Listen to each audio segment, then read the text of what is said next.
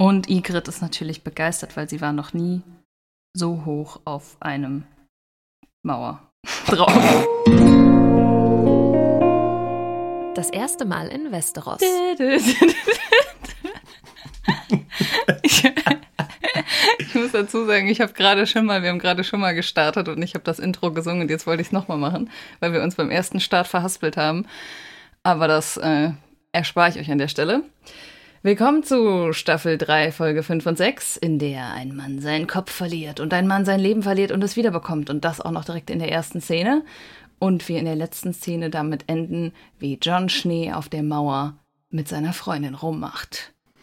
Genau, alles der Reihe nach. Wir beginnen bei äh, Sir, wie heißt der Bruder? Beric Dondarion oder so?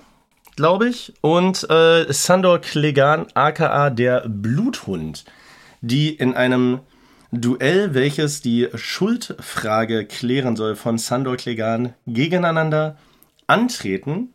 Weißt du, was die machen? Die machen keinen Cage-Fight, die machen einen Cave-Fight. Weil die sind ja in ihrer Höhle immer noch. Richtig. Wäre vielleicht mal eine Überlegung für UFC, einfach zwei Leuten Schwerter in die Hand zu geben, in eine Höhle zu schicken, bis nur noch einer überlebt. Dana White macht ja sowieso alles, was Geld bringt. Einfach hast- moderne Gladiatorenkämpfe, Bruder. Geil, ich bin Das dabei. wäre nicht gut. Du hast ähm, letzte Folge ja so ein bisschen mich schon mal gespoilert, weil ich gesagt habe, der Typ mit der Augenklappe stirbt und du hast schon mal gesagt, so, nee, du hast nicht recht. Und dann habe ich gedacht, ja, dann stirbt wohl der Hund. Aber die Lösung war, der Hund tötet den Mann mit der Augenklappe und sein guter Kollege holt ihn zurück ins Leben. Übrigens, äh, ich habe quasi Wasser getrunken. Der Mann mit der Augenklappe hat die Stimme von Adam Sandler. Das finde ich richtig witzig. Und by the way, Im auch Deutschen. von Daniel Craig. Ich fand das immer sau interessant, dass die, dass Adam Sandler und James Bond einfach die gleiche Stimme haben. Echt? Ja, Daniel Oh. Craig hat die auch. Hat für mich nie so richtig zusammengepasst, obwohl die, die Rolle funktioniert bei beidem. Das dürfte eigentlich nicht klappen, dass Adam Sandler und Daniel Craig die gleiche Synchronstimme haben, weil gerade als James Bond ist Daniel Craig ein ganz unterschiedlicher Char äh, Charakter als dieser wuselige Typ, den Adam Sandler einfach in jedem seiner Filme spielt. Ist ja eigentlich immer der gleiche. Aber es passt zu beidem ganz gut. Und hier passt es auch zu äh, Beric Dondarrion ganz gut. Der erinnert mich an diesen einen Dude, ist das von Ice Age? Dieses komische Meerschweinchen mit diesem, mit dieser, äh, mit diesem Blatt als Augenklappe? Nicht von Ice Age. Ich weiß es nicht. Egal, spielt keine Rolle. Was ich an dem Kampf interessant finde, wir lernen nämlich äh, mehrere Sachen. Einmal natürlich durch die Wiederauferstehung, die du jetzt vorweggenommen hast, ähm, dass der Herr des Lichts anscheinend nicht nur Dämonenkinder zeugen, sondern auch Leute von den Toten zurückholen kann. Was ist mit dem eigentlich los? Wird später auch von äh, dem anderen Kollegen da als der äh, von Thoros, als der einzig wahre Gott bezeichnet. Und so langsam beschleicht mich dieses Gefühl auch, weil zumindest kann der Herr des Lichts auf jeden Fall was. Aber er kann nicht nur das, er kann auch das Schwert von äh, Dondarion on fire setzen. Es fängt an zu Ach, brennen. stimmt, das habe ich schon wieder vergessen. Was natürlich für den Hund, von dem wir wissen, dass er einfach auch mal so aus seiner Armee desertiert ist, weil, äh, es, eine, weil es viel Feuer in der Schlacht gab, eine, sagen wir mal, unkomfortable Situation ist. Weil wenn es eine Sache gibt, mit der der Bluthund Probleme hat, dann ist es Feuer. Naja, aber dadurch, dass das Schwert brennt von Don Darien heißt er? Beric Dondarrion, ja. Don Darien, Beric Don Darien, ich nenne ihn Don Darien. Dadurch, dass sein Schwert brennt, geht es ja auch kaputt am Ende, was sozusagen dann erst dem Hund ermöglicht, ihn zu töten. Und wie macht er das? Er haut ihm, glaube ich, so in die Schulter. Ja, so richtig tief am Hals vorbei, irgendwie in die in den Brustkorb rein. Mhm. Bis und zum Herz runter, würde ich sagen, fast. Und wenn man sich überlegt, ich meine, da sind ja Rippen zwischen. Wir hatten schon über, äh, wir hatten schon übers Köpfen gesprochen, ne, dass das nicht so leicht ist. Mhm. Aber in diesem Schlag, der muss quasi durch, äh, durch die Schulter durch, Das Schlüsselbein. durchs Schlüsselbein durch und dann noch durch mehrere Rippen durch mit einem Schlag. Und der Schlag geht ja bestimmt 30 Zentimeter in den Körper. Also da hat Sandor Clegane amtlich zugehauen, Alter. Ja.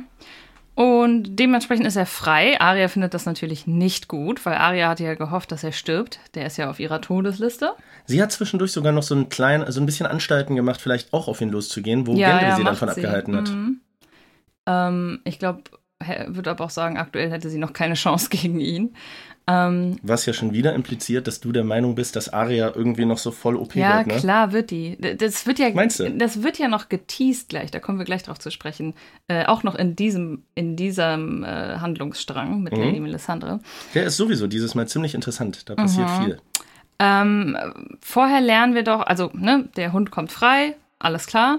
Und dann gibt es eine Szene am Feuer, wo sich Arya mit den beiden Männern unterhält. Mit Mhm. Don Darien und seinem Kollegen, der da anscheinend Menschen Toros. wieder. Toros, der die Menschen wieder zurückholen kann.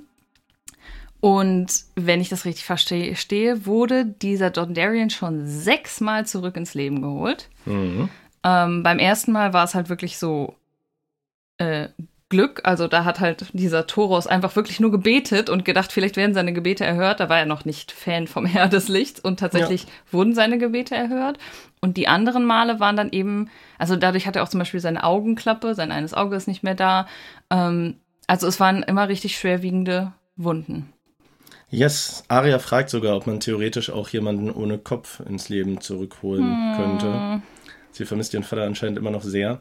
Das geht aber nicht, was Da ja ist auch. die Frage. Also er war ja auch schon mal, aber das war, weil er, äh, also der Typ, dieser Don Darien, wurde schon mal zurück ins Leben geholt, als er gehängt wurde, ne? Genau, aber Weil er hat glaub, so eine Narbe am Hals. ich glaube, es muss schon alles noch dran sein, sagen wir mal, weil ansonsten hätte man ja auch sein Auge wiederbringen können. Ich glaube, den. Kopf wieder zurück auf den Körper kleben ist dann wahrscheinlich zu viel. Abgesehen davon ist es ja auch nicht so, dass der Herr des Lichts random rumläuft und jeden zurückholt, um den man bittet. Das scheint ja schon was Besonderes zu sein. Also ich glaube, die Hoffnung, Ned Stark nochmal unter den Lebenden zu sehen, ist relativ gering. Aber ganz ehrlich, die haben ja jetzt nicht irgendwie so einen Freifahrtschein vom Herr des Lichts, der ihnen irgendwie so einen Zettel ausgestellt hat, ey, ich hol dich immer wieder zurück.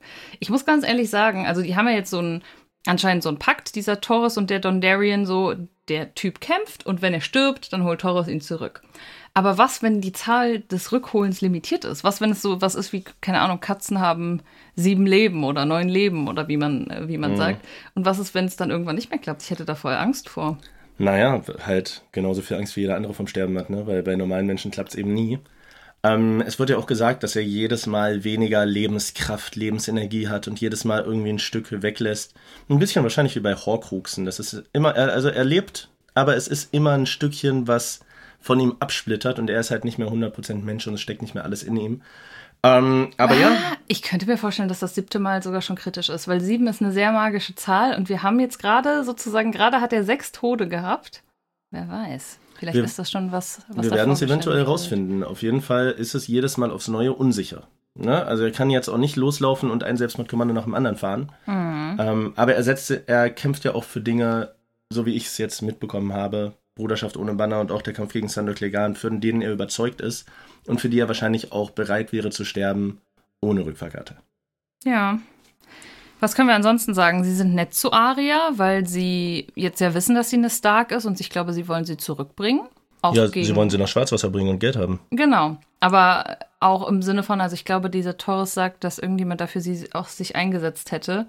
Also die sind jetzt nicht böse gestimmt gegenüber den Starks. Die, Nö. Ja. Die, die, die sind ja so, also die sind ja sowieso neutral, haben sie ja schon mal gesagt. Sie sind die einzigen, die aus ihrer Sicht an das große Ganze denken. Und sagen wir mal so, ich könnte mir vorstellen, dass die Lannisters auch nicht schlecht bezahlen. Deshalb ist Arya zu ihrem Onkel bringen zu wollen. Zwar eigennützig, aber immer noch für Arya wahrscheinlich die beste Option. Ja, absolut. Ähm, was passiert dort noch in diesem Handlungsstrang? Äh, Wir haben dann am nächsten Tag äh, jemand Neues, der auftaucht, und zwar Lady Melisandre.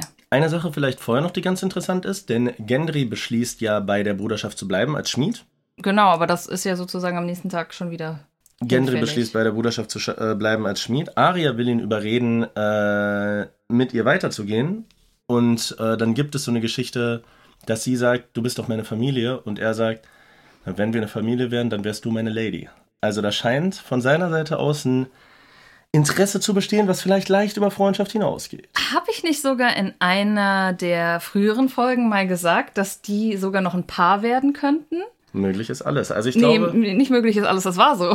Das weiß ich ganz sicher. Ja, ja, nee, ich Ja, ja. meine, möglich ist alles, was die Zukunft angeht. Ich finde jetzt gerade den Altersunterschied noch ein bisschen genau. bedenklich. Ich meinte nämlich auch dann, da ist der Altersunterschied zu krass, aber andererseits, ähm, der hier Kleinfinger will mit Sansa zusammen sein. In dieser Welt ist alles möglich. Ja, nehmen wir mal an, stell dir mal vor, wenn Arya jetzt sagen wir mal 12 ist und Gendry ist 16, dann sieht die Kiste, wenn Arya 17 und Gendry 21 ist, ja schon wieder ganz anders aus. Ne? Aber da Aber sollten unsere Moralstellung, sowieso, Moralvorstellungen eh hinten anstellen, mit welchem Alter Leute da Sachen machen, die bei uns vielleicht in späteren Jahren dann erst üblich werden. Aber ich glaube, warum die Szene auch so wichtig war, war einfach zu, zu sehen, dass Arya ja auch gar keine Lady sein will. Mhm. Also sie möchte ja nicht die Lady von jemandem sein, sondern sie möchte selbst Leute, ja, vielleicht auch rächen. Vielleicht hat, sucht Arya sich irgendwann eine Lady. Ich meine, wir haben ganz, ganz viele homosexuelle männliche Charaktere schon, noch keinen weiblichen und eine Stimmt. Frau, die allen Klischees dieser damaligen Zeit entgegengesetzt agiert. Who knows? Hm, Ja, könnte sein. Arya und Brienne von Tat, ich schippe. Habe ich nämlich auch gedacht, Brienne von Tat, na, mal sehen. Ähm, was aber passiert, und ich erzähle das kurz nach, ist, dass Lady Melisandre am nächsten Tag auftaucht und äh, Gendry mitnehmen will. Und zwar, weil der Herr des Lichts es ihr befohlen hat. Ähm, da ist schon wieder dieses, ne? Ich habe ja ursprünglich mal gesagt, dass ich glaube, Gendry ist eigentlich der rechtmäßige Thronfolger, ne? Äh, dieses weggegebene Baby, wer weiß. Und, sie Und- braucht ja auch königliches Blut, für das Stannis gerade zu schwach ist. Oh mein Gott, jetzt verstehe ich das erst. Stimmt. Ach, das war, das Ah. war dir gar nicht klar, oder was? Ja, wir haben es letzte Folge, by the way, äh, vergessen anzusprechen. Das haben wir verdrängt, dass ja Lady Melisandre sich aufgemacht hat und gesagt hat, ey, äh, Stannis, ich kann dir nicht noch einen Sohn schenken, du bist gerade zu schwach. Mhm. Loser. Tschüss. Ähm, und natürlich, das ist ja, Sie sucht nach anderem königlichen Blut. sie ist ja dann, warte mal kurz, äh, dann ist im Prinzip, was ist er denn? Er ist doch Stannis Neffe, ne? Ja, er ist halt ein, äh, er ist halt ein Bastard so. Also er ist ein Kind, was Nein. Robert, doch klar, was Robert Baratheon mit irgendeiner Tulla gezeugt hat. Nein, mit Cersei. Ich bin der Überzeugung, er hat es mit Cersei gezeu- gezeugt. Ach so, stimmt, du hast, da- stimmt, du hast da ja deine Theorie. Offiziell ist Gendry ein Bastard. Ach so. Ja, stimmt. Offiziell ist er ein Bastard, stimmt. Aber ich hätte jetzt gedacht, er hätte. So oder so. Ob er jetzt das Kind von Ja. äh, Robert und Cersei oder wem auch immer ist, er hat Baratheon-Blut genau. Und, und deshalb will Melisandre ihn wahrscheinlich haben. er ist der Neffe von Stannis. Richtig. Macht Sinn. Das heißt, der Herr des Lichts und Du hast Lady. gedacht, ihr hättet den einfach so geholt, weil, keine Ahnung, netter Schmied, nehme ich mal mit. Nein, ich habe das schon verstanden, dass das vielleicht was damit zu tun hat, aber dass die ja so direkt verwandt sind, ist mir gar nicht klar gewesen. Was ja bedeutet auch in eine andere Richtung, wir wissen, wie diese, äh, wie diese äh, Zauber geschehen. Der Gendry kann sich auf eine amtliche Nacht freuen, denke ich mal. Aber ich finde es interessant, dass. Ähm, oh wow, ja, cool. Gerade nicht drüber nachgedacht. Äh, ich finde es interessant, dass sozusagen der Herr des Lichts anscheinend was übrig hat für die Hirsche, also für die Baratheons. Mhm. Aber es trotzdem die Taktik war, den anderen Baratheon-Bruder, nämlich Remli, zu töten. Also natürlich, also ich verstehe es, ne, wenn man will, dass einer Anspruch auf den Thron erhebt, dann braucht man einen, aber dann wäre es ja eigentlich schlauer gewesen, die zusammenzuführen. Die Wege des Herrn sind unergründlich. Das ist, doch, das ist doch mit Religion immer so. Wenn du nicht weiter weißt, dann sagt man, Gott will es ebenso. Wahrscheinlich. ähm, was noch passiert ist, genau, Gendry wird dann weggenommen. Sie quatscht so ein bisschen mit Tormund auch und das äh, Tormund, Tormund, nicht Tormund, Toros. Tormund ist wer anders. Toros, der ja auch offensichtlich die Mächte des Herrn des Lichts kanalisieren kann und zeigt sich ein bisschen enttäuscht, dass er rumrennt und sich betrinkt und mit dieser Bruderschaft unterwegs ist und sie sagt, er spielt diese Macht, die er bekommen hat vom Herrn des Lichts, nicht genug aus. Hat mich ein bisschen an Herr der Ringe erinnert, wo auch fünf Zauberer auf die Erde geschickt wurden, um äh, eigentlich die Aufgaben von höheren Wesen zu erfüllen, von denen einer dann abtrünnig wird. Ähm, allerdings sagt, sagt, Toro, äh, sagt Toros, dass er dem Herrn des Lichts so dient, wie er es für richtig hält, sie so wie sie es für richtig hält, aber sie sind sich zumindest beide einig, Diener eines existierenden Herrn des Lichts zu sein. Sie ist aber auch überrascht über seine Superpower. Mhm. Also die hatten jetzt nicht damit gerechnet, dass er das kann. Und ich stelle mir die so ein bisschen vor wie so die äh, Avengers. Die können alle unterschiedliche Sachen und sind so für den Herrn des Lichts da. Ich weiß es nicht, aber ich Nenne glaube, mir fünf Avengers. ich keine Ahnung, keinen einzigen kenne ich Du davon. kommst, du schaffst das. Ich kenne keine Fünf Stück. Avengers. Geh in dich. Captain America, Nummer eins. äh, Captain Marvel, Tut sehr weh, aber ja, Nummer zwei. ist das richtig? Ja. Achso. Äh, äh, Batman? Nee, das ist ein anderes Franchise, ne? Das DC. Äh, Wonder Woman? Auch DC. Du schaffst noch drei. Magneto? Äh, ist Marvel, aber gehört nicht zu den Avengers. Ist X-Men-Franchise. Woher soll ich das denn wissen? Keine Ahnung. Hulk? Hulk, Nummer drei. Keine Ahnung. Zwei noch. Ich kenne die Du nicht. schaffst es, zwei noch. Diese Anne-Frau, die immer gespielt wird von äh, hier der Blonden? Ant-Frau? Ja, diese Ameisenfrau. Ant-Man gibt es. Ant- und The Wasp. The Wasp oder sowas? Okay, The Wasp. ja, ganz random. Die ist zwar nicht blond, aber okay, The Wasp. Einer noch, der Anführer, das Gesicht der ganzen Geschichte, Robert Downey Jr., beste Rolle Ach himself. so, äh, ja, ja, der so einen gebauten Anzug hat. Ich weiß aber nicht, wie der heißt. Komm schon. Ich weiß es nicht. Iron Man. So, Iron Man. Okay, Sehr gut. Cool. Naja, jedenfalls könnte ich mir vorstellen, dass wir noch mehr von denen bekommen, weil zwei ist mir zu wenig. Sie versteht die Welt nicht mehr, ne? Sie denkt sich, ich diene dem Herrn des Lichts leidenschaftlich, der läuft hier rum mit ein paar Kollegen, besäuft sich dauernd und führt Krieg. Warum kriegt der diese Superpower? Und ich kann mal ein Kind rausschießen, was einen Mord für mich begeht. Ich glaube, sie ist ein bisschen abgefuckt. Frauen. Werbung. When you need mealtime inspiration, it's worth shopping Kroger, where you'll find over 30,000 mouthwatering choices that excite your inner foodie. And no matter what tasty choice you make, you'll enjoy our everyday low prices, plus extra ways to save, like digital coupons worth over $600 each week. You can also save up to $1 off per gallon at the pump with fuel points. More savings and more inspiring flavors make shopping Kroger worth it every time. Kroger, fresh for everyone. Fuel restrictions apply. Was ich aber am, am spannendsten fand an dieser ganzen Handlung, und jetzt können wir endlich dazu kommen, oder hast du noch irgendwas zu sagen? Nee, nee, gib ihm. Dass Aria ja zu ihr gelaufen ka- kommt, weil Aria traut ihr gar nicht. Sie hält sie für eine Hexe, einfach nur aufgrund der roten Haare wahrscheinlich. That's racist. Nein, das ist nicht racist, das ist das stereotypisch und Ja, vorurteilsmäßig. vor allem Aria, deren große Schwester genauso aussieht, ne? Aber Ja, die sind ja gefärbt. Das haben wir Gottes- in der letzten Folge ausgiebig besprochen, dass die einfach nur schlicht gefärbt sind. sehen das ein richtiger South Park. Kennst du die South Park-Folge, wo Cartman alle Leute mit roten Haaren jagen will? Anderes Thema, großartig. Naja, okay, ich glaube, Aria glaubt auch aus anderen Gründen, dass sie eine Hexe ist. Ähm, naja, jedenfalls kommt sie ihr nachgelaufen und dann sagt Lady Melisandre, ich sehe Dunkelheit in deinen Augen. Ich sehe braune Augen, grüne Augen, blaue Augen, Augen, die du für immer schließt. Wir werden uns wiedersehen. Das habe ich mir nämlich ganz genau gemerkt, weil das habe ich mir gerade nochmal angeguckt. Und da habe ich eine These. Also erstmal, die offensichtliche These ist natürlich, dass Lady Melisandre sieht, dass Arya noch eine Assassinin wird, beziehungsweise eine, die richtig viele killen wird und auf dem Gewissen haben wird. Könnte ich mir vorstellen, dass das auch der Realität entsprechen wird. Ja, das hast du ja schon länger. Das, Genau. wird, das wird ja auch ein bisschen, es wird ja ein bisschen forciert so. Was ich aber interessant fand, ist, dass sie als letztes sagt, und blaue Augen. Und dann hält sie kurz inne und sagt, wir werden uns wiedersehen. Und sie hat eisblaue Augen. Also sie hat wirklich den Inbegriff von blauen Augen. Dementsprechend könnte ich mir sogar fast vorstellen, dass Arya Lady Melisandre irgendwann töten wird und Lady Melisandre das auch gesehen hat schon. Mhm. Interessante Connection, ja. Ja, äh, das war eigentlich alles, was ich dazu sagen kann. Okay, sie äh, nimmt Gendry mit. Die Bruderschaft ohne Banner kann sich irgendwie nicht entscheiden, ob sie jetzt, äh, ob sie jetzt coole Leute sind oder nicht. Am Ende des Tages verchecken sie nämlich Gendry einfach für einen Sack Gold. Und der wird von Lady Melisandre mitgenommen, ist also auf dem Weg nach Drachenstein, wo Stannis residiert. Ähm, und Arya wird weiterhin von der Bruderschaft ohne Banner Richtung Schwarzwasser begleitet. Sollen wir dann direkt von da aus mal nach Drachenstein ja, gehen? absolutely. Das war der, äh, das war die Idee. In Drachenstein lernen wir eigentlich, wir lernen mal wieder sehr viel. Wir lernen zwei Dinge. Drei Dinge, würde ich sagen. Erstens lernen wir die Frau von Stannis endlich mal kennen. Wow. Ähm, und wir lernen, dass die auch irgendwie vom Herrn des Lichts begeistert ist. Weil Stannis ist total am Boden zerstört und gesteht ihr, dass er sie betrogen hat. Also anscheinend ist er nicht so kaltblütig, wie ich dachte. Also ich glaube, irgendwie, ihm tut das schon leid, dass er mit Lady Melisandre da diesen Akt vollzogen hat. Und seine Frau ist aber völlig okay damit. Die sagt so, ja doch, wenn es fürs höhere Wohl war und für den Herrn des Lichts, alles gut.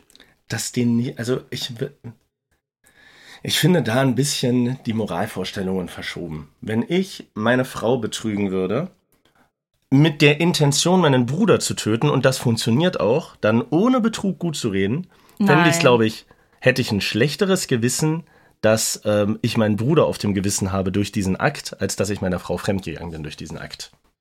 Das stimmt, aber ich glaube, Stannis wusste das ursprünglich gar nicht, oder? Ich glaube, als Lady Melisandre ihn verführt hat, war ihm das noch gar nicht Ja, bewusst. so oder so findet er es aber ja ziemlich geil, dass Renly tot ist.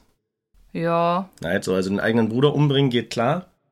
Die eigene Frau, äh, die eigene Frau, äh, die eigene Frau betrügen ist furchtbar. Naja, aber guck mal, unter den damaligen gottesfürchtigen Bedingungen war Ehebruch ja schon eine kriminelle Sache. Hingegen, wenn du aber sozusagen von deinem Gott gesagt bekommst, du hast Anspruch auf den Thron und der will dir das streitig machen und der glaubt auch noch an einen anderen Gott, also hier wird sozusagen schon fast ein heiliger Krieg geführt, dann kann man das viel eher rechtfertigen als ein Ehebruch. Ja, das stimmt. Also Ich mein, in seiner Logik macht schon Sinn. se selbst Ned Stark hat Ehe gebrochen, Alter.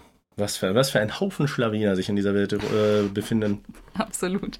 Was hältst du davon, wie äh, Stannis Frau ihre Kinder aufbewahrt? Was war das eigentlich? Mm, Ich weiß es auch nicht. Also ich glaube, wenn ich in der damaligen Zeit gelebt hätte und ich wäre ein Edelmann gewesen, das bedeutet, und je, ich meine, jeder möchte das ja, aber ich glaube, für Leute von Stand war es noch wichtiger, vielleicht auch einen Nachkommen haben, der meine Blutlinie und meinen Namen weiterträgt. Und meine Frau bekommt drei Totgeboten von mir. Dann würde ich die nicht unbedingt in irgendwelchen Gläsern im Keller aufbewahren, sondern vielleicht einfach gepflegt, entweder begraben oder die Latrine runter oder was weiß ich, aber die da in so komischen Reagenzgläsern im Keller hinzustellen, finde ich ein bisschen geschmacklos. Sagen wir es mal so. Ich, kann- ich, ich würde meinen Keller schöner einrichten. Ich frage, gut, da bin ich ja beruhigt. Äh, ich werde mal vorbeischauen und deinen Keller abchecken, ob da nicht doch irgendwelche Leichen äh, aufgestellt sind. Ähm, ich habe mich gefragt, was hast, hat das für einen Sinn? Warum haben die Filmemacher sich entschieden, das so zu machen? Entweder Nummer eins, um die Leute nochmal zu, dran zu erinnern, dass es drei Totgeboten gab und diese Frau sozusagen in Anführungszeichen bis jetzt noch kein richtig gesundes Kind gezeugt hat. Das könnte die eine Option sein, um das einfach filmisch nochmal darzustellen für alle, die vielleicht das schon wieder vergessen haben. Zweite Option könnte natürlich auch sein, dass man für irgendeinen Zaubertrank in der Zukunft Geschredderten, äh, geschredderte Baratheon-Totgebot braucht, oder was? ja, also äh, bei Lady Melisandre würde mich nichts mehr wundern, wenn die so einen großen, ja, wenn die so einen großen Topf anrührt und dann so äh, sagt, okay, jetzt brauche ich ein totes Baby. Und dann kommt das da rein, wer, wer weiß. Aber dementsprechend, weil du gerade so lachst, denke ich mal, die Theorie ist eher unlogisch. Ach, ich weiß nicht, ich habe dich schon ab und zu ganz gut verarscht. Glaub mir, du, du glaubst ein, zwei Sachen schon, wo ich dich in die Irre geführt habe. Ich lese ja die äh, Beschreibungen regelmäßig und mir sind da schon ein, zwei Coups gelungen, wo die Leute geschrieben haben, Chapeau, Alter. Naja, okay. Willst Ja, warte mal, du keinen Kopf. Äh, ja, also erzählen, was mit seinem dritten, äh, vierten Kind ist? ah, sein viertes Kind. Sein viertes Kind hat eine Krankheit, die äh, bisher noch nicht näher definiert wurde, glaube ich. Nee. Mm. Was ja impliziert, dass man, also diese Krankheit wird noch benannt, ne? aber bisher ich wissen habe wir nicht, da auch was eine es ist. These zu. Ich sage es dir gleich. Sie ist eine Baratheon. Äh, eine, äh, eine Targaryen ist deine These. Fast. Fast. Das ist nah dran. Also, sie ist auf jeden Fall. Sie ist süß. Ich weiß nicht, sie ist irgendwie cute, Alter. Sie lebt da im Keller und ist voll traurig. Wir äh, erfahren, sie ist mit. Äh, Was hat sie denn für eine Krankheit? Sie hat das halbe Gesicht ist auf jeden Fall schuppig und, Ja. und sowas Genau. in der Art. Mehr wissen wir nicht. Ja.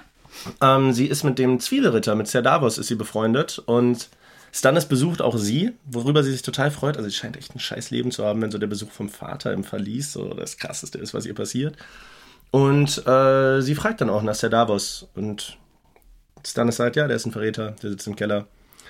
Ähm, du wirst ihn wahrscheinlich nie wiedersehen, vergiss ihn am besten. Aber sie hat ihren eigenen Kopf, sie geht ihn dann auch später besuchen, bringt ihm Bücher mit, wo sich rausstellt, dass Ser Davos nicht lesen kann. Und die beiden sind irgendwie cute zusammen. So beide eingefärcht. Stannis killt sie beide nicht, aber lässt sie beide auch nicht frei rumlaufen. Aber ich weiß nicht, ich finde die Kleinen sympathisch, ich mag die. Ich, ich mag sie auch, denn Sir, Sir Davos Freunde sind auch meine Freunde. Ich bin ja ein großer Sir Davos Fan. Ähm, Dass der Stannis immer noch so die Stange hält, ne? Ja, äh, Sharin fragt ihn ja, sie sagen, du bist ein Verräter, stimmt das? Und er sagt, ja, das stimmt. Ein Scheiß ist der, Alter. der ist halt sehr treu. Der ist im Prinzip ähm, Brienne von Tart in männlich. Für Stannis. Und Stannis checkt es auch erst, wenn es zu spät ist. Der hat da diese Truller, die andauernd irgendwelche Leute umbringt, irgendwelche komischen religiösen, fanatischen Sachen macht, Leute am Strand verbrennt. Und auf der anderen Seite hat der einen Homie, der, der, der mit Piraten gesegelt ist, Sachen geschmuggelt hat, kriegserfahren ist und den in den Tod folgen würde. Ja, so eine Freundschaft ist wichtig. So eine Freundschaft ist dir was wert und so einen Typen brauchst du, wenn du mal ein Königreich Aber der führen hat willst. zwei Sachen nicht. Und zwar erstens Zauberkräfte und zweitens Brüste. Und ich glaube, deswegen ist er, zieht er den kürzeren. Hm. So, willst du jetzt meine Theorie? Hau rein. Wer ist ein Targaryen? Nee, pass auf, diese Tochter, die geht jetzt zu Sir Davos und bringt ihm ein Buch mit, aber sie bringt ihm nicht irgendein Buch mit. Sie bringt ihm das Buch mit von er Argon dem Eroberer? Aegon dem Aegon dem Eroberer und das ist ja ein Targaryen. Das ist richtig. Äh, und sie bringt ihm dann Lesen bei und er erklärt ihm, wie man Aegon ausspricht und sowas. Ähm, Ich finde, wenn man jemandem von Null an Lesen beibringt, ist, wenn du ein A und ein E hast, dann spricht man das Ä aus. Eine ziemlich schlechte Einstiegslektion. Bring ihm doch halt- erstmal die Buchstaben bei, bevor du dem so, ich weiß gar nicht, wie das heißt. Um, nicht Umlaute. Egal. A, doch, um, ja? Umlaute? Ä- Sonder, Sonderlaute? Ä, Ö, Ü und so erklärst. Mach erstmal die Basics, Bruder. naja, aber sie ist Das ist ja... so, wie wenn jemand noch nie Fußball, äh, Fußball geguckt hat und du erklärst ihm erstmal abseits. Ja, sie hat ja nicht Pädagogik studiert. Sie ist Ja, ja, noch ein stimmt. Kind. Ähm, aber dementsprechend, vielleicht hat es schon irgendwas mit Drachen zu tun, weil, Weil sie auch so schuppig ist. nee, jetzt mal im Ernst, ich weiß nicht, ob das in dieser, vielleicht bin ich doof und verwechsel was, aber haben wir nicht in diesem Franchise schon mal von einer Krankheit gehört, wie irgendwas Drachenflechte oder Drachenpocken oder sowas?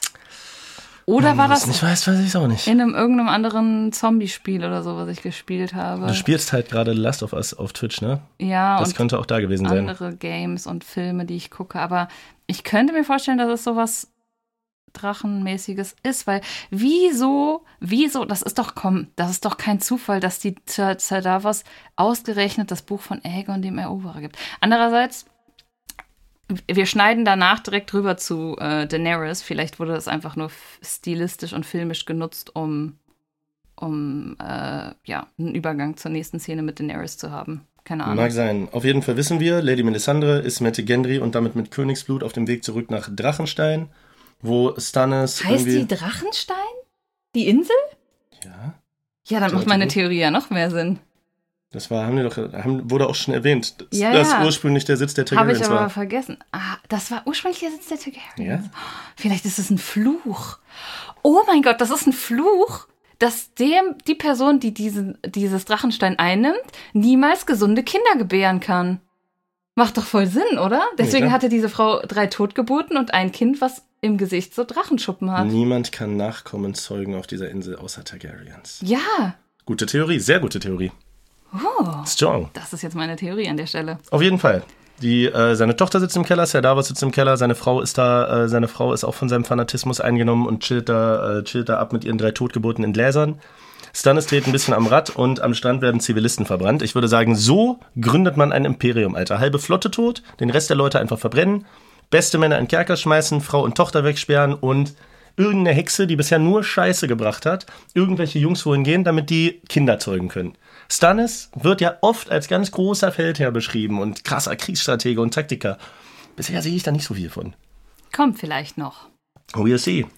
Wer äh, tatsächlich äh, kriegsstrategisch gerade auch keine unbedingt gute Figur macht, Oh nein, nicht Rob. Kommen wir jetzt zu Rob? denn er sagt Boah, wortwörtlich, ich habe jede Schlacht gewonnen, aber ich verliere diesen Krieg. Ich hasse Rob. Ja, und Rob schafft es, ähnlich wie Stannis, auch äh, seine halbe Armee loszuwerden. Aber was ist überhaupt passiert? Alicia.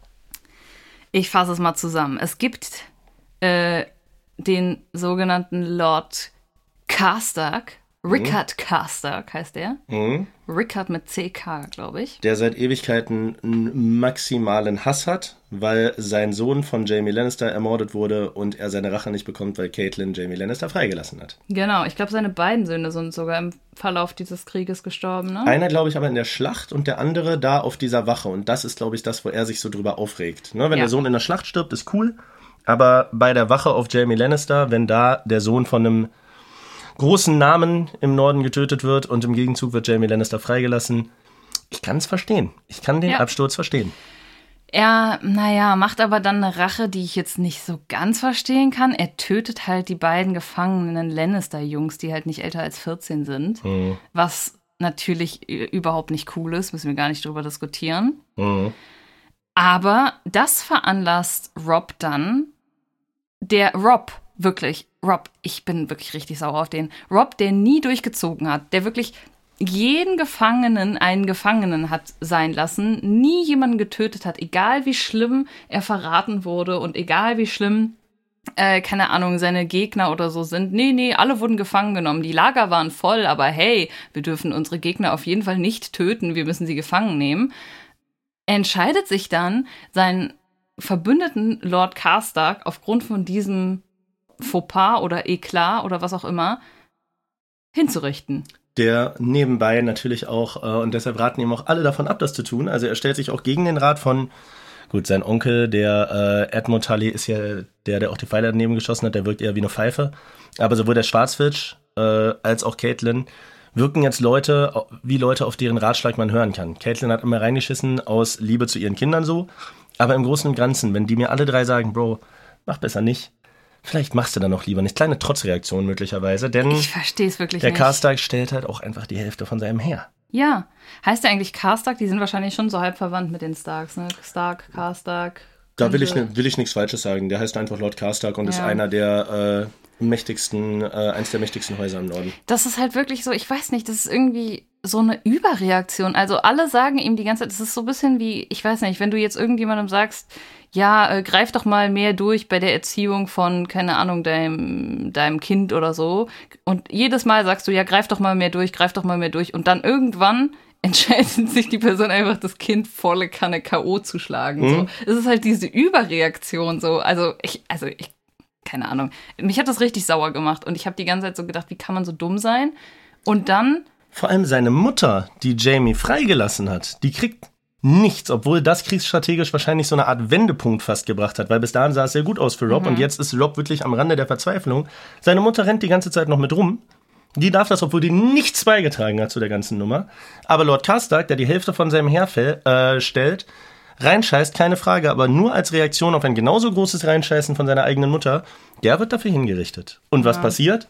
Alle sagen ihm, nein, er stellt, dir, äh, er stellt dein halbes Heer, die werden alle desertieren, wenn du ihn tötest. Am nächsten Morgen wacht er auf, oh mein Gott, mein halbes Heer ist desertiert, wie konnte das nur passieren? ja, Voll Idiot, Alter. wirklich, also das habe ich auch ehrlich gesagt nicht verstanden. Aber okay, er hat ja schon wieder eine Lösung, nämlich die Lösung soll sein, wir nehmen einfach Argus Filch, wie heißt der nochmal in dieser? Walder Frey, der Einzige, der äh, sich noch neutral hält. Genau, sie wollen jetzt Walder Frey wieder fragen, der Typ, dem die Brücke gehört, der hat anscheinend auch eine riesige Armee. Problem ist aber, Rob hat ja auch da egoistisch gehandelt und ja sozusagen Walder Freys Tochter ausgeschlagen und seine Liebe aus Volantis geheiratet. Und dementsprechend muss jetzt überlegt werden, wie kriegen wir Walder Frey wieder auf unsere Seite, jetzt wo Rob Scheiße gebaut hat und die ganzen Carstarks vertrieben hat. Ey, Real Talk, ne? Ich mag Rob ja eigentlich. Aber wenn man sich das so auf der Zunge zergehen lässt, der hat sich echt selber voll in die Scheiße geritten. Ja. Tivin musste gar nichts machen. Nee. Der musste nur rumsitzen und abwarten und Rob verkackt sich einfach selbst. Ich meine, gut, der ist auch, der ist halt auch jung, ne? Es ist sein erster Krieg, ja nee, der ist 20, sein Vater ist tot, seine Mutter hat reingekackt, er weiß nicht genau, welcher König er sein will. Ist ja auch klar, aber er schafft es wirklich, jede, jede Schlacht gegen die Lannisters zu gewinnen, aber die Schlacht mit seiner eigenen Stellung zu verlieren. Ja. Äh, ja, auf jeden Fall die große Idee ist jetzt, äh, Caitlins Bruder, also sein Onkel, soll jetzt eine von den, äh, von den Brückenfrauen heiraten. Äh, und, Und eine förmliche Entschuldigung möchte Walder Frey auch ja, eine förmliche Entschuldigung wird er ja bekommen, das ist ja das geringste Übel. Aber der Typ ist halt jetzt so voll so, ja toll, jetzt muss ich ja halt einfach eine von denen heiraten und deine Fehler ausbaden. Aber er Nein, auch wenn der als auch wenn der als Idiot dargestellt wird, weil der das Schiff mit dem Pfeil nicht trifft, Mhm. eigentlich macht der gerade mehr für die ganze Nummer als Rob. Na klar. Klar. Also, Rob in diesen beiden Folgen wirklich hat keine Bonuspunkte. Dass der auch so, dass der auch so ausrastet wegen der Mühle und selber aber einen schwerwiegenden Fehler nach dem anderen gerade macht. Das ist das ist wirklich bitter. Ja, Mann. Interessant, interessant. Aber ich verzeihe es ihm auch nicht, weil er ist kein Teenager. Glaubst du, er fängt sich einfach noch mal? sagen. Ja, bestimmt, bestimmt. Aber das war wäre auch komisch das gewesen, wenn er den Feldzug so zu Ende geführt hätte und alles hätte immer geklappt, weil am Ende des Tages finde ich, die Serie lebt eben auch von sowas, dass nicht, okay, da sind zwei Armeen und dann gibt es eine Schlacht und die eine gewinnt, sondern da hast du einen 60-Jährigen mit allen Wassern gewaschenen Tywin Lannister, der einfach eine eindrucksvolle, krasse Figur ist und der nicht umsonst seine Stellung hat. Wenn Rob den ohne Probleme fertig gemacht hätte und sofort gewusst hätte, wie man König ist, wäre auch weird gewesen. Also ungeachtet dessen, ob Rob diese Nummer am Ende gewinnt oder verliert, da will ich dich nicht spoilern, ähm, finde ich es im Falle eines Sieges von Rob schon nachvollziehbar, ihm zwischendurch da auch mal ein paar Steine in den Weg zu legen. Klar. Weil wenn er da so einen Clean Sweep gemacht hätte, das wäre komisch gewesen. Aber weißt du, was ich am traurigsten finde an dieser ganzen Geschichte? Am traurigsten finde ich, dass Sir Karstark, der jetzt geköpft ist, nicht mehr erfahren hat, dass man Jamie gefasst hat und dass man Jamie die Hand abgehackt hat. Wie schön wäre das gewesen, wenn er wenigstens noch so für seinen Sohn diese Rache hätte erfahren können. Aber nö. Vielleicht wäre dann die ganze Scheiße auch nicht passiert. Nee, wäre es wahrscheinlich auch nicht. Naja, denn Wollen wir darüber wechseln? Jamie Lannister ist gefangen und äh, wird gebracht zu Bolton, oder? Roose Bolton? Boah, ich, ich weiß es ehrlich gesagt nicht so genau, weil ich, Ich auch nicht glaube, genau Roose verstanden habe, wer er Bolton. ist und was er macht. Na, äh, Roose Bolton ist der äh, auch eins der größten Häuser im Norden. Der, äh, warte mal, ist das Roose Bolton? Ich glaube, es ist Roose Bolton. Verzeiht mir, wenn nicht. Ja, Roose Bolton, genau. Der äh, in Harrenhal abchillt, was die ja verlassen aufgefunden haben. Und neben Lord Karstark so einer der engsten Verbündeten von äh, Rob Stark war. Okay, das heißt, er besetzt sozusagen Harrenhal für Rob Stark. Genau, der ist einfach einer der Nordleute, der auch eine große Armee besitzt und äh, Rob halt die Treue hält. Einfach der Besitzer von einem großen Haus im Norden. Dann sag mir mal, um das schon mal vorwegzunehmen, warum er dann am Ende Jamie freilässt.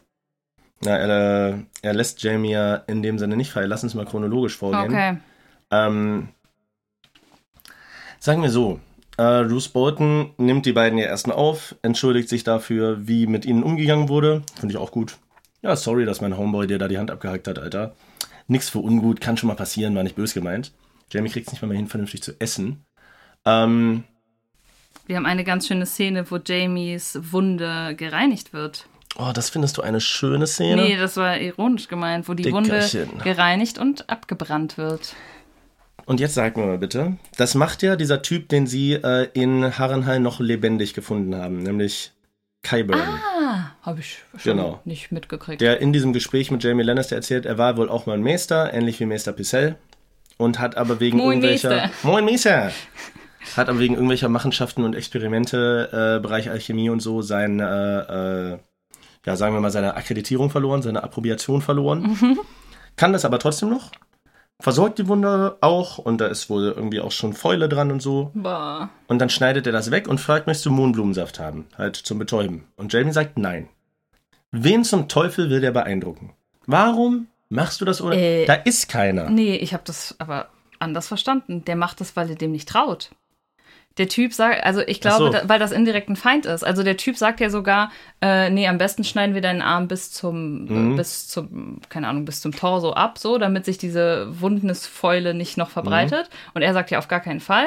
Äh, und dann sagt der Typ nochmal dreimal irgendwie, dass es das Beste wäre. Oder man zumindest bis zum Ellenbogen abschneiden soll und so. Mhm. Und ich glaube, das ist der einzige Grund, warum Jamie diesen Mohnblumensaft verweigert, weil er denkt, wenn ich jetzt außer Gefecht gesetzt bin, dann schneidet der Typ mir nachher den ganzen Arm ab. Äh, Ah, okay. Sei es aus Ja. Rache, weil er hier sozusagen gefangen genommen ist. Und dementsprechend entscheidet er sich, den Schmerz zu ertragen. Fair point. Ja, Jamie Lannister äh, auf jeden Fall ein ganzer Mann. Jetzt leider nicht mehr, jetzt leider kein ganzer Mann mehr, aber im Kopf immer noch ein mit allen Wassern gewaschener harter Hund. Und auch irgendwie interesting, dass der wirklich bereit ist, da dann auch durchzugehen und nicht so ein, es wäre einfach gewesen, da so einen verzogenen Schönling zu schreiben in die Lannister-Familie, dessen Ruf viel krasser ist als er selber. Aber nein, Jamie Lannister ist ein krasser Typ. Du hast gerade gesagt, er ist mit allen Wassern gewaschen. Sollen wir direkt weitergehen und die äh, Badeszene besprechen? Oh ja. Nachdem das nämlich erledigt ist äh, mit dem Arm stumpf, was wir noch vergessen haben, er erfährt zwischendurch auch, dass Cersei noch lebt, Hm? wo wir kurz, wo er kurz auch total Panik hat um sie. Also er scheint sie wirklich sehr zu lieben. Ja, der äh, Roose Bolton kostet den Moment auch so ein bisschen aus. Ne? Ja. Ach, ihr wisst noch nicht, was in Schwarzwasser passiert ist. Mhm. Und wartet dann ein paar Sekunden, bevor ja, es ihm genau, sagt. genau, genau. Hm? Naja, äh, jedenfalls, nach den ganzen Strapazen wird sich dann ein Bad genommen, in dem gleichen Pool, Whirlpool-Größe würde ich sagen, wo auch gerade Brienne ein Bad nimmt. Mhm. Und ich sag ganz ehrlich, da knistert's doch. Da knistert's. Da knistert's doch zwischen Jamie und Brienne. Ich meine, Brienne ist ein Typ, blond. Äh, okay, da Punkt. hört's auch schon auf. oh mein Gott. Du wärst ja. auch Jamie Lannisters Typ. blond. Meinst Punkt. du? Zur damaligen Zeit? Ja. Wäre nee. was für dich? Ach nee, ich glaube nicht. Also ich glaube, dass, dass der mal was mit seiner Schwester am Laufen hätte, hatte, das wird's mir irgendwie ein bisschen verderben. Okay, ja, nachvollziehbar, Alter, das kann ich nachvollziehen. Ähm, Äh, aber die beiden ja. führen ein sehr, sehr interessantes Gespräch und Jamie öffnet sich. Und zwar in Bezug darauf, dass ihm das sehr nahe geht, dass er von allen als Königsmörder bezeichnet wird. Denn der irre König hat laut Jamies Aussage, in dem Moment, wo Jamie beschlossen hat, ihn umzubringen, obwohl er Teil seiner Königsgarde war, ihm den Befehl gegeben, seinen eigenen Vater, nämlich Tivin, umzubringen und wollte die komplette Bevölkerung von Königsmund mit Seefeuer äh, verbrennen lassen. Ja. Und in diesem Moment hat Jamie beschlossen, das ist mir gerade wich- wichtiger als mein Eid. Und tötet ihn. Das ist aber eine Geschichte, die wohl nicht allseits bekannt ist, weil er sagt auch, Jan Stark hat mich vorverurteilt, der hätte es mir nicht geglaubt, deshalb habe ich es ihm nicht erzählt. Und ihm geht das aber jedes Mal nahe, wenn ihn jemand so nennt. Und vielleicht ist er deshalb auch so arrogant und anti-alles geworden und hat so einen Schutzwall um sich aufgebaut, weil seine Familie diesen Ruf hat und er da ja eigentlich sehr selbstlos gehandelt hat. Ne? Gerade Ja. die Leute in Königsmund scheinen ihm da am Herzen gelegen zu haben. So, also er ist keiner, der einfach nur sagt, okay, ich interessiere mich nur für mich und gucke nicht nach links und gucke nicht nach rechts, sondern dass er explizit auch nochmal da die Zivilbevölkerung äh, betont, fand ich ganz interessant. Also wenn das stimmt, dann hat er auf jeden Fall auch mehr Tragik, als man ursprünglich dachte. Das ist schon, schon wahr. Und Brienne sieht das auch. Und dann haben wir auch noch eine ganz romantische Szene. Er wird nämlich dann, glaube ich, auch noch ohnmächtig, ne? In ihrem Arm. In ihren Armen. Und das Letzte, was er sagt, ist, äh, mein Name ist nicht Königsmörder, mein Name ist Jamie. Das ist süß. Was mir auch noch aufgefallen ist, das jetzt, äh, hat jetzt nichts mit der Serie direkt zu tun, mit der Handlung, sondern mit der Produktion der Serie. Äh, es gibt eine Szene, wo Brienne wütend aufsteht äh, und ihm sich entgegenstellt und natürlich offensichtlich ist, wenn sie gerade aus dem Wasser aufsteht, dass sie obenrum nackt ist. Und untenrum auch. Ja, aber wir sehen die Nacktheit nicht. Fand ich Nein. interessant, dass äh, es gibt da vielleicht auch Schauspieler, die sagen, sie wollen das nicht oder dass es vielleicht extra so gelöst wurde, äh, stilistisch. Aber also normalerweise wäre es für mich nichts Besonderes. Das wird ja oft in Filmen so gelöst, dass man die Nacktheit nicht sieht, man sieht die Person dann von Mhm. hinten. Aber in der Serie ist es ja ungewöhnlich, weil man halt viel Nacktheit sieht.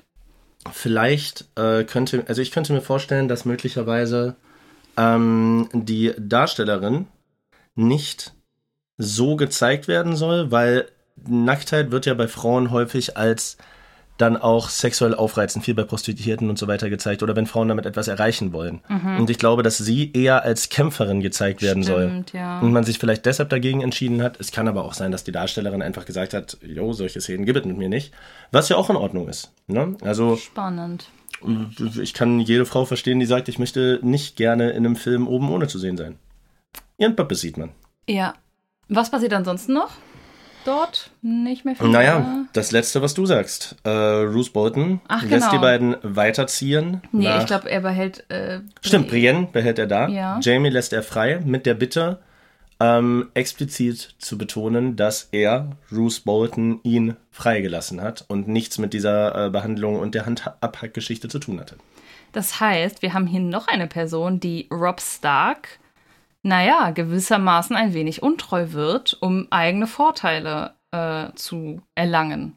Weil ganz ehrlich, sein eigen, also seine eigentliche Aufgabe wäre doch gewesen, Jamie zurück zu Rob zu bringen. Er lässt sich alle Türen auf. Vielleicht denkt er sich auch, ja, bei Rob sieht es gerade nicht so gut aus. Vielleicht ist es gerade taktisch unklug, es mir mit den Lannisters zu verscheißen. Weil, also ich, ich habe es so interpretiert, dass er davon ausgeht, der Krieg könnte verloren gehen und ich möchte dann gerne nicht unter den Opfern sein, wenn Tivin dann sein äh, Heer gegen uns in den Sieg führt. Kann gut Dann habe ich vielleicht eine bessere Chance als derjenige, der Jamie Lannister freigelassen hat, als derjenige, der Jamie Lannister überstellt hat. Absolut. Man weiß es nicht. Boah, so, was nehmen wir als nächstes? Es gibt so viel noch. Oh, das wird wieder eine lange Folge. Ach, selbstverständlich Das wird das eine Problem lange ist- Folge, aber ist doch völlig in Ordnung. Wir könnten jetzt nach Königsmund gehen. Ich glaube, da haben wir ansonsten noch die meisten Handlungen, aber es ist auch anstrengend. Lass uns die kleinen Sachen doch erstmal, äh, Ja? lass uns die kleinen Sachen erstmal abarbeiten. Ich also gut. ich denke, wir können äh, ganz kurz, ganz kurz über Theon Graufold sprechen. Jupp, der wird einfach nur weiter gefoltert. A la Rumpelstilzchen. kennst du äh, die Geschichte von Rumpelstilzchen? Ja, kennst du Ja, offensichtlich.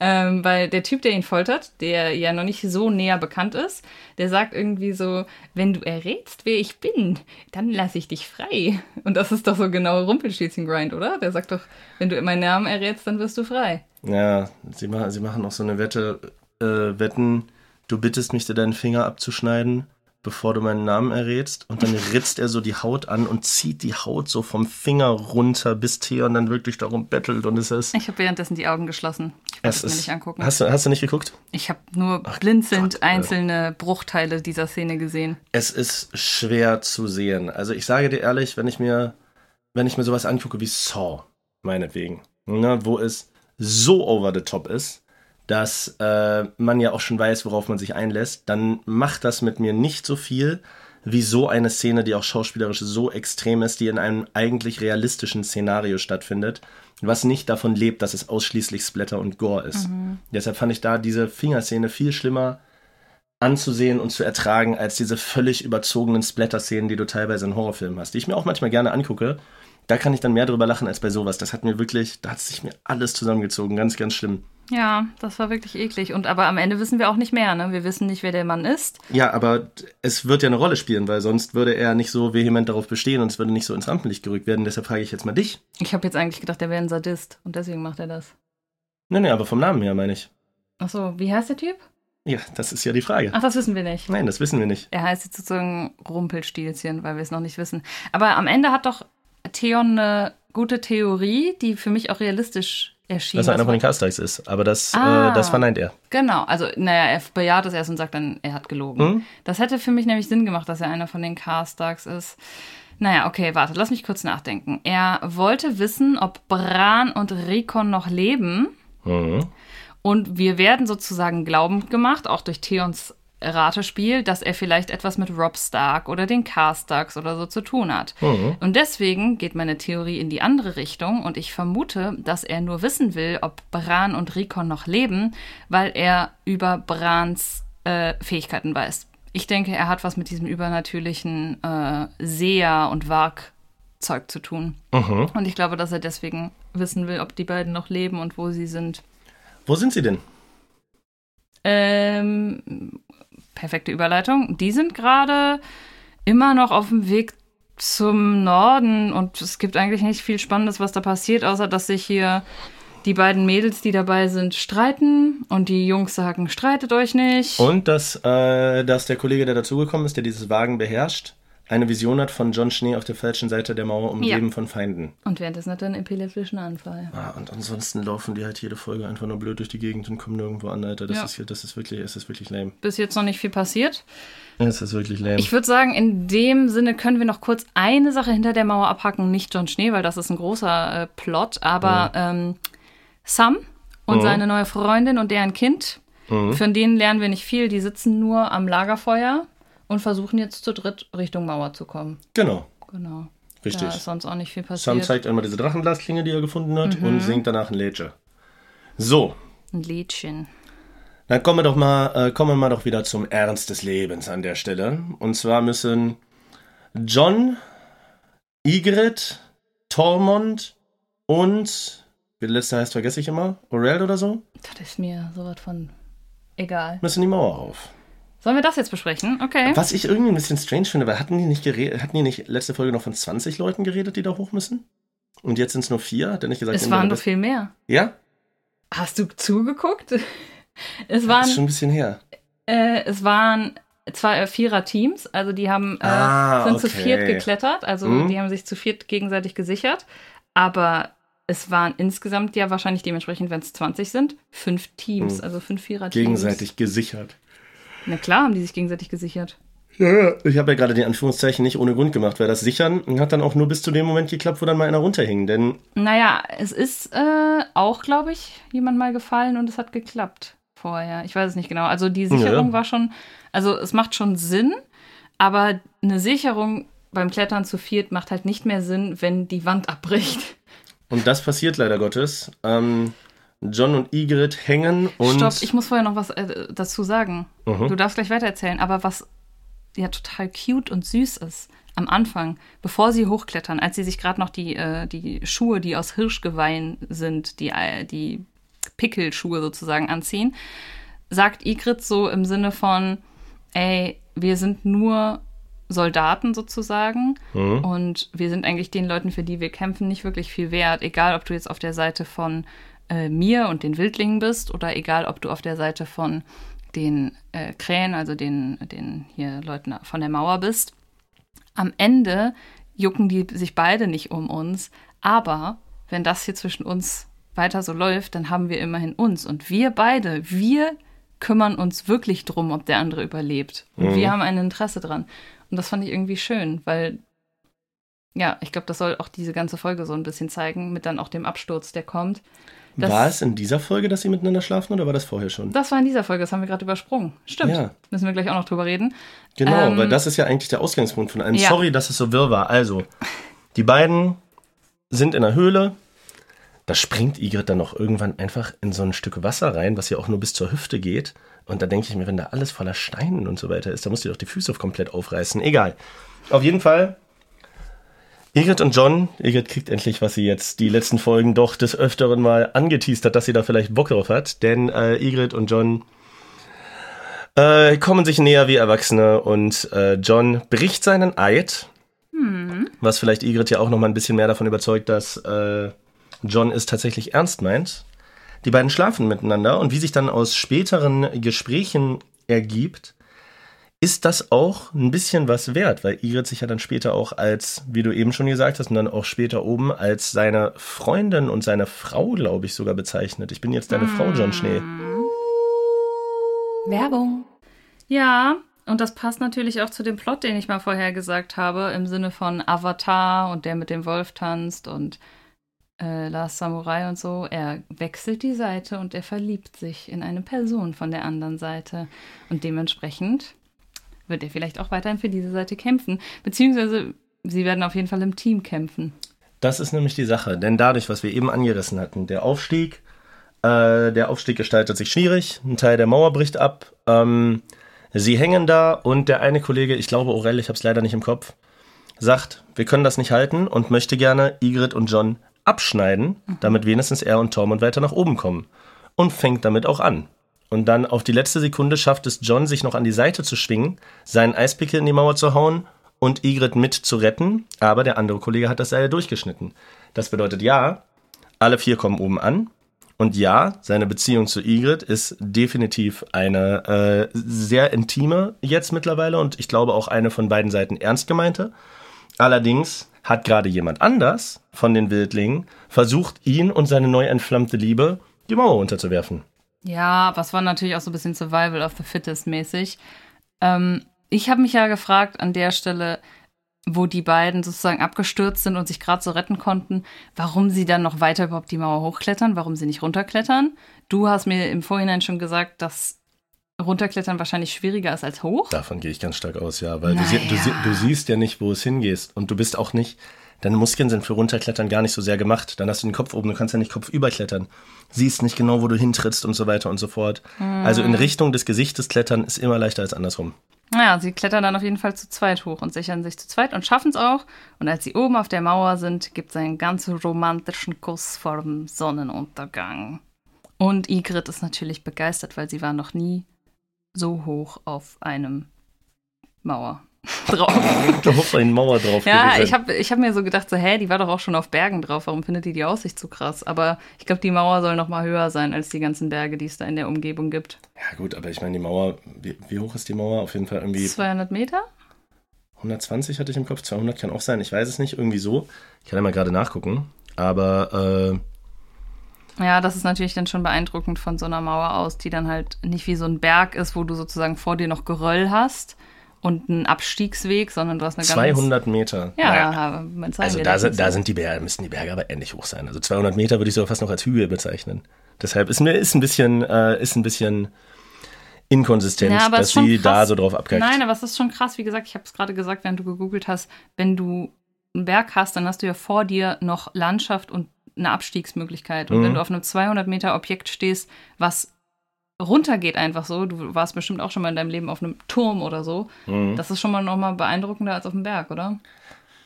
Kommt drauf an. Fand ich Naja. tatsächlich eher, ehrlich Okay. gesagt nicht. Aber ja, ich, ich weiß auf jeden Fall, worauf es hinaus sollte. Und ist ja auch cineastisch sehr, sehr schön gemacht. Ähm, zwei Fragen. Ja. Wann fällt endlich jemand von der Mauer? Ja, ich hätte ja eigentlich noch gedacht, dass da gleich einer geschubst wird, irgendwie aus Wut, aber das blieb ja jetzt noch offen. Und äh, ist Ygritte vielleicht auch eine Targaryen? Nein. Okay. Ygritte ist keine Targaryen. Die, äh, nee, definitiv nicht.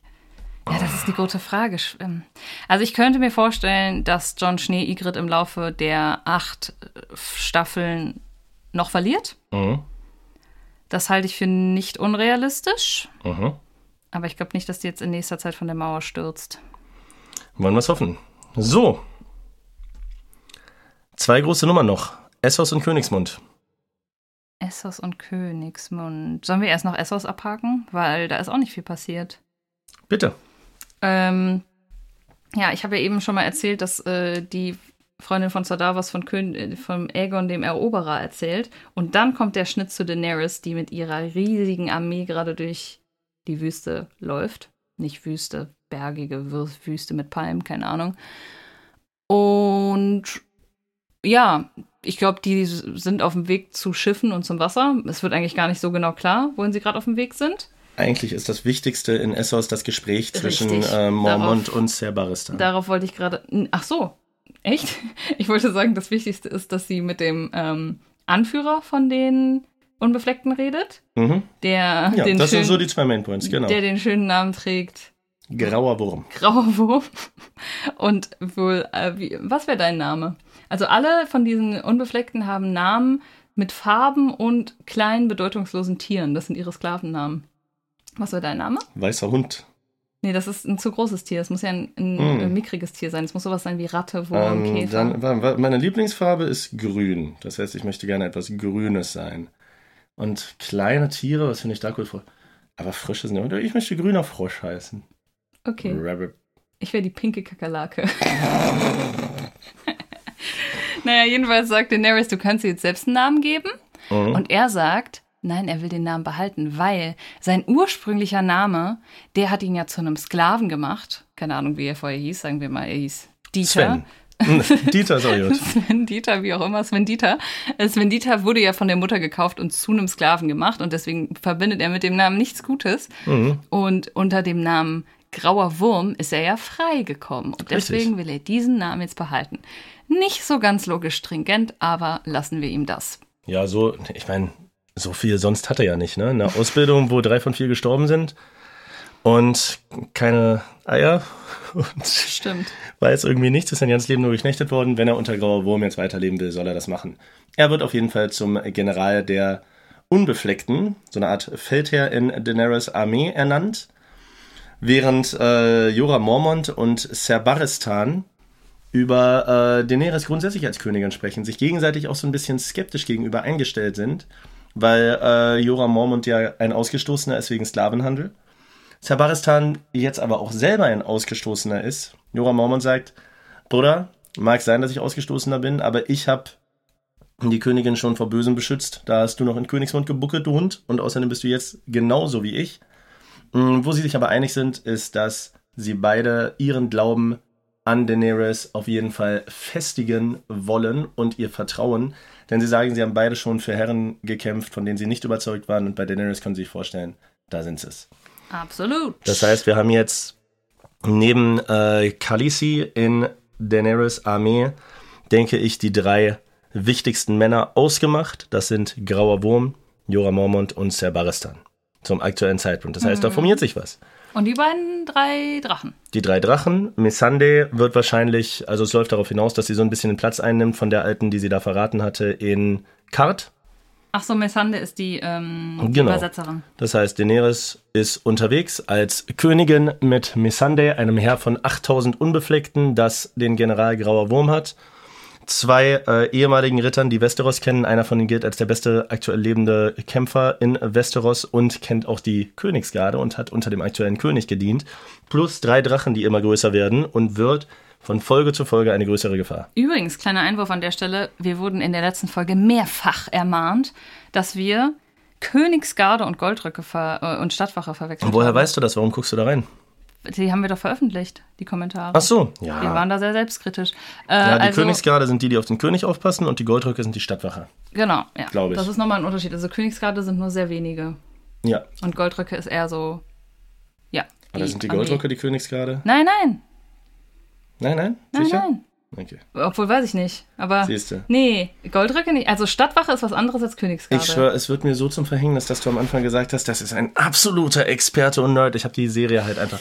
Aber dafür haben gesehen wir und das unsere war's. Zuschauer und die weisen uns immer ganz nett drauf hin und wir sind völlig fein damit, wenn ihr uns korrigiert. Absolut. So, wenn wir schon bei Königsgarden sind, sollen wir zum letzten Plot der Folge kommen, nach Königsmond. Und hier geht's aber richtig runter. Intrigen mal Intrigen. Über was reden wir denn als erstes? Sollen wir als erstes über meinen Lieblingsplot reden, dass äh, die beiden Lannister-Kinder neu verheiratet werden? Oder fehlt noch was anderes davor? Na, ich, äh, da, na, es fehlt schon noch einiges davor. Es gibt äh, unter anderem den äh, Plot mit Tyrion Lannister und Olenna Tyrell, die miteinander speisen und Tyrion wird seinen neuen Job als Meister der Münze das erste Mal relativ gerecht, denn sie reden über die Hochzeit. Ja, und Tyrion sagt, ich kann mir das nicht leisten. Bitte gebt mehr Geld für die Hochzeit aus. Und Olenna sagt, ja, wir geben 50 Prozent dazu. Obwohl Ist- das eigentlich nicht das Ding wäre. Ne? Normalerweise muss der Vater, also der Königs, König bezahlen. Ja, und äh, Tyrion versucht sie so ein bisschen zu linken, von wegen, ja, der Krieg ist sehr kostenintensiv. Und sie sagt, Moment mal, wir finanzieren den Krieg doch auch mit. Also, wo ist denn das ganze Lannister-Gold eigentlich? Naja, die sind ja verschuldet. Ich glaube, das ist das Problem. Die Krone ist halt bei Tivin verschuldet, aber normalerweise sollte Tivin genug Kohle haben, weil. Nee, aber Tivin ist doch bei, den, bei der Bank. In, Die Krone ist bei der Bank und bei Bravos. Tivin verschuldet. Ach so. Da spielt es dann erstmal keine Rolle, dass Tivin auch gerade die Hand des Königs ist. Tivin hat, also die Krone hat Schulden bei Tivin und bei der Bank gemacht. Ach, ich dachte eher, die Krone hat Schulden bei Tivin gemacht und Tivin hat Schulden bei der Bank gemacht. Das würde ja heißen, dass Tivin pleite wäre. Ja. Das war jetzt auf jeden Fall die Idee, die ich hatte. Ach, verrückt, okay. Interessant. Ähm, na, sie lässt sich auf jeden Fall drauf ein. Äh, das wird dann beim Rat der kleinen Hand, äh, beim kleinen Rat auch so kommuniziert. Lass uns aber vorher bitte über äh, zwei Sachen sprechen. Einmal über Sansa, die richtig Bock darauf hat, Loras zu heiraten. Mit Loras draußen sitzt. Loras wirkt am Anfang noch, aus Gründen, die wir kennen und Sansa nicht, ein bisschen distanziert. Ähm, checkt dann aber, dass Sansa es eigentlich gut mit ihm meint und cool ist und denkt sich wahrscheinlich auch, okay, hätte mich schlimmer treffen können. Sie unterhalten sich ein bisschen über Rosengarten und Sansa ist richtig Feuer und Flamme für die Hochzeit und denkt sich, ja, nee, der Loras, das ist eine gute Partie. Ja, weil der, der Loras, der hat auch schon eine Idee für ihr Hochzeitskleid. Grüner Brokat oder sowas soll, soll sie tragen und so. Ähm, ich, ich fand ganz witzig, das ist jetzt nicht groß handlungsrelevant, aber es gab so eine Szene, wo äh, dann Sansa das äh, Shay erzählt, ähm, während die da irgendwie zusammen in ihrem Zimmer sind und dann sagt sie so, ja, er will mich äh, einkleiden in grünem Brokat und dann sagt Shay irgendwie so, Das glaub ja, ich gern. Das glaube ich gern. Ja, Shay hat den Braten Weil- schon gerochen, will ja. Sansa aber nicht sagen. Genau, irgendwie jeder weiß es außer Sansa. Aber ähm, ja, genau, das erfährt, also es ist alles so, es passiert alles so zeitgleich. Sansa unterhält sich dann auch noch mit Kleinfinger. Kleinfinger bietet ihr ein letztes Mal an, ey, komm doch mit. Mhm. Sansa sagt aber in Aussicht darauf, dass sie jetzt Sir Loras heiraten darf, nein, Sie möchte nicht mit. Sie möchte nicht mit. Das äh, macht Kleinfinger stinkig, denn er will nicht Lisa Arendt heiraten, sondern eigentlich hätte er lieber Sansa gehabt. Und dementsprechend versucht er so ein bisschen rauszufinden, was da eigentlich los ist. Ich hoffe, ich habe die Reihenfolge jetzt gerade richtig. Aber er findet dann raus durch den Typen, der mit Loras Tyrell ins Bett geht. Mhm. Durch den findet er raus, dass Loras äh, gerade Sansa versprochen ist. Und äh, mein Kopf brennt gerade durch. Fädelt er das dann ein, dass, äh, dass die Hochzeit nicht stattfindet? Fädelt er das ein, dass Tyrion äh, sie heiraten muss? Es kommt nicht raus, aber äh, um an der Stelle mal zu bleiben, er fädelt eine andere Sache ein. Ihr merkt, Königsmund ist ein bisschen kompliziert. Mm, Denn Peter Baelish trifft sich mit Varys und hier zeigen sich bei zwei Leuten sehr, sehr krasse Gewissenlosigkeiten. Denn die äh, Dame Ross, die wir als erstes als Prostituierte in Winterfell kennengelernt haben, die dann für Baelish gearbeitet hat, sollte Baelish bespitzeln für Lord Varys. Richtig. Das hat Baelish spitz bekommen und sie als Dank dafür mal zum König Joffrey geschickt. Und wie ist Joffrey hat- denn mit diesem netten Geschenk umgegangen? Naja, es war, glaube ich, noch anders. Es ist kein Geschenk gewesen, weil ähm, er sagt ja, das war eine Fehlinvestition, diese Frau. Ich habe viel Geld für die bezahlt, aber anscheinend ist sie mir nicht treu. Und jetzt muss ich die loswerden und da schlage ich noch das Beste draus. Zum Glück hatte ich einen Kunden, der viel Geld bezahlt hat, um das zu machen, was er schon immer mal machen wollte. Also ich glaube schon, dass er ordentlich Kohle von Mhm. äh, Joffrey dafür bekommen hat.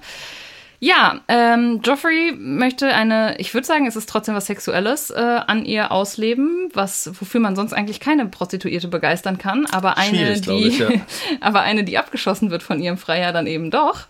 Äh, und Naja, ich denke nicht, dass sie begeistert davon war. Ich glaube nicht, dass Nein, sie nein. großartig eine Wahl hatte. Sie wusste auch nichts davon, denke ich mal. Äh, ja, und bei Abgeschossen sind wir eigentlich schon ganz gut äh, dabei, denn, wie heißt der denn so mal? Joffrey?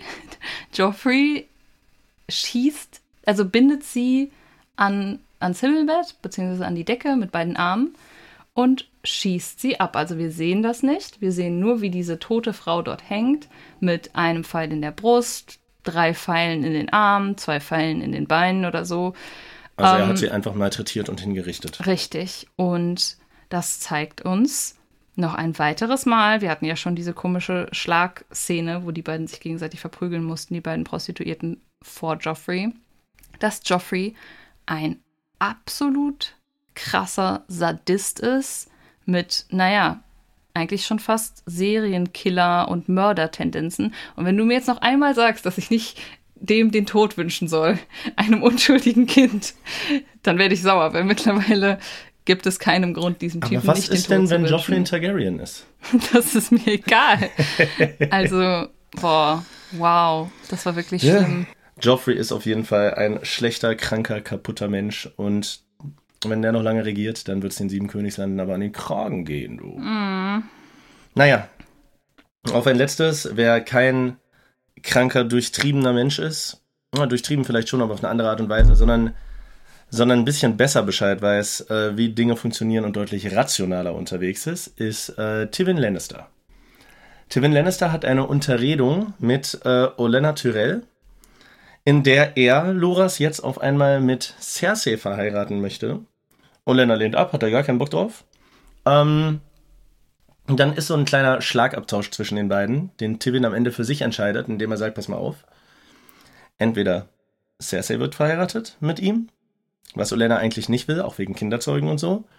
Oder ich rufe ihn in die Königsgarde auf, dann wird er dir gar keine Kinder mehr, äh, gar keine Nachkommen mehr machen.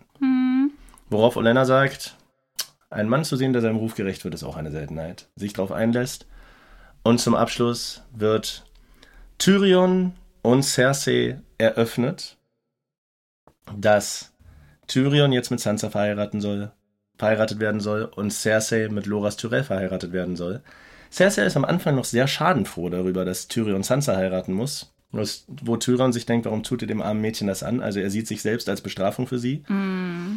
Da musste ich dann auch ein bisschen, äh, bisschen schmunzeln und feixen, als Cersei dann erfährt, dass sie mit Loras verheiratet werden soll und alle Argumente, die sie vorher gesagt hat, du musst es für das größere Wohl tun, Tyrion, und hör auf deinen Vater, denkt sie sich, da, wo hätte ich das mal nicht gesagt, weil jetzt kann man das alles auch auf sie anwenden.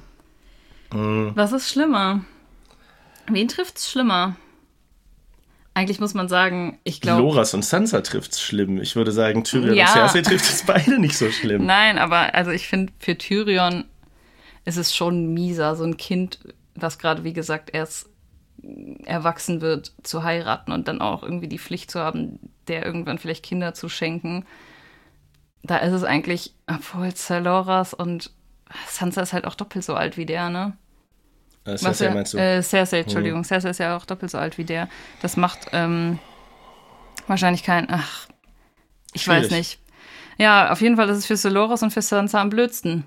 Und das Ganze löst sich Ich würde so sagen, es ist für Celoras am blödsten, weil klar, Tyrion ist jetzt wahrscheinlich nicht das, was Sansa sich vorgestellt hat, aber Tyrion ist kein schlechter Mensch. Naja, aber Tyrion ist der Onkel von dem Typen, mit dem sie ursprünglich verheiratet werden sollte, Joffrey. Und das ist einfach eine ganz, ganz komische Familie. Ja, aber eine Ehe mit Tyrion stelle ich mir weniger schlimm vor als eine Ehe mit Cersei, Das rein vom menschlichen und Zusammenleben her, weißt ist du? wahr, das ist wahr.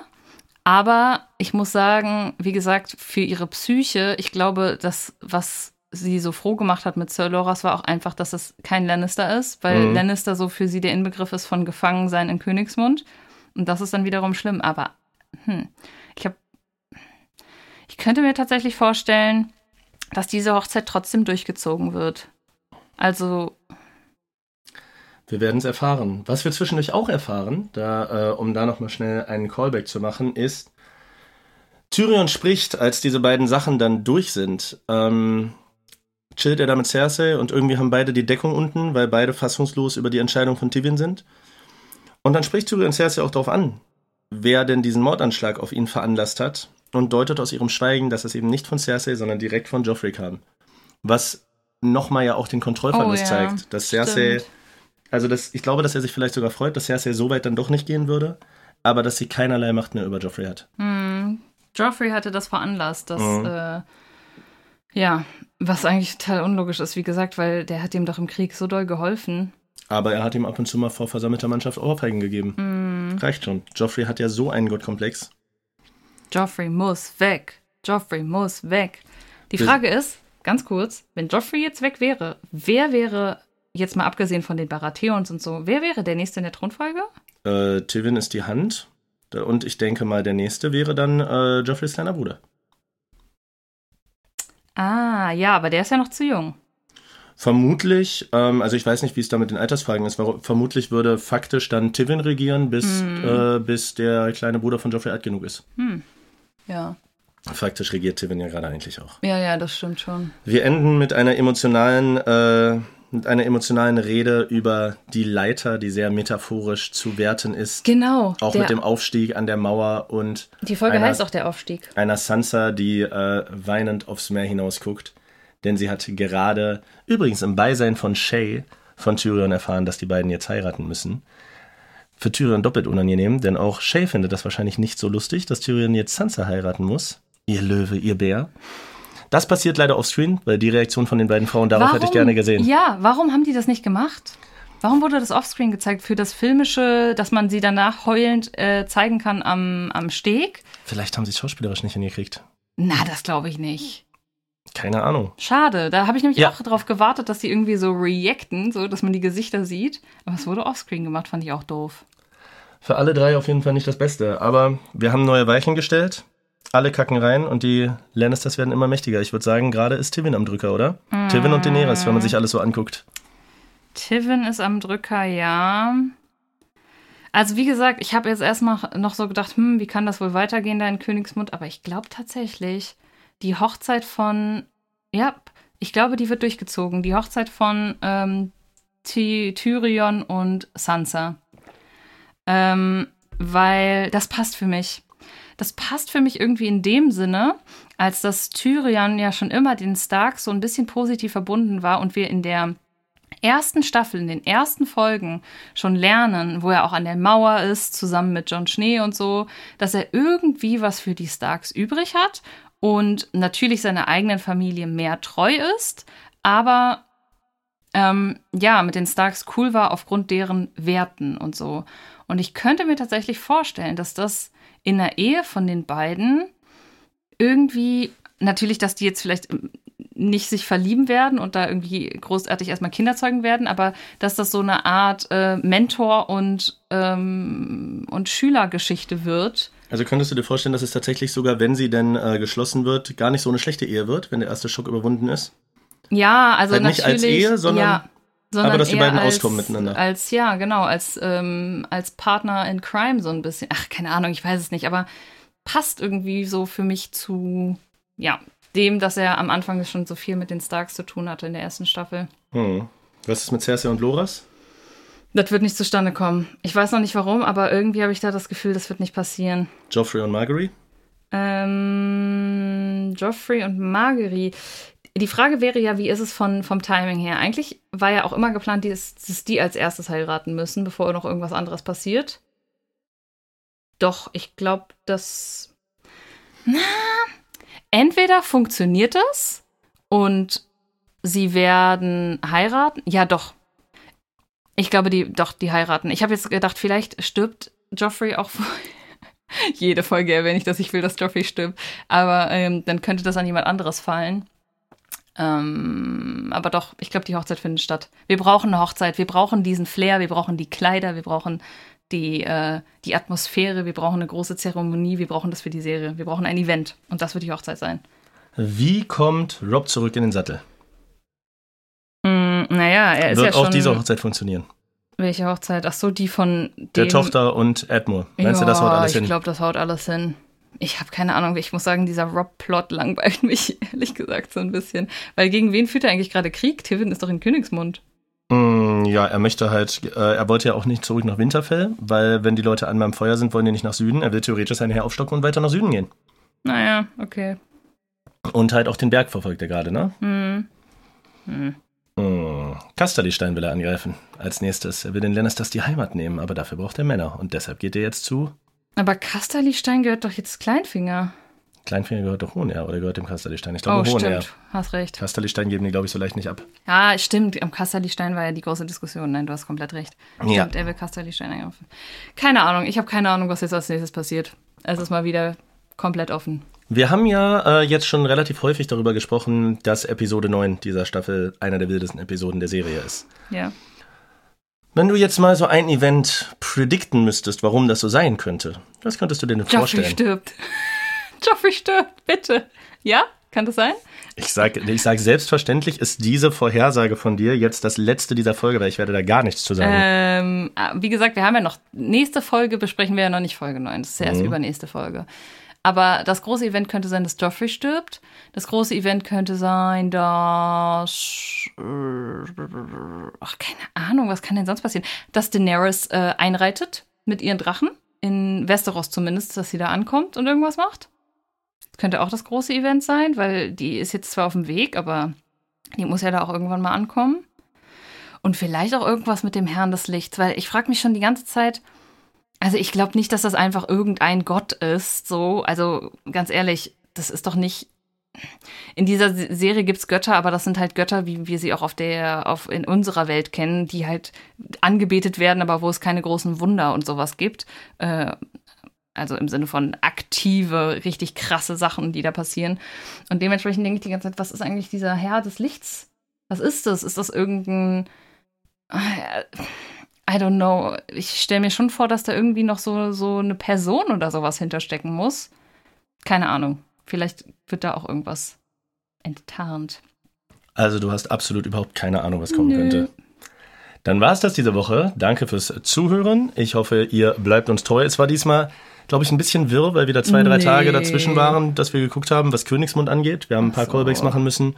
Sorry for that. Liebe geht raus an jeden, der uns weiterhin zuhört. Und bis nächste Woche, wenn es wieder heißt.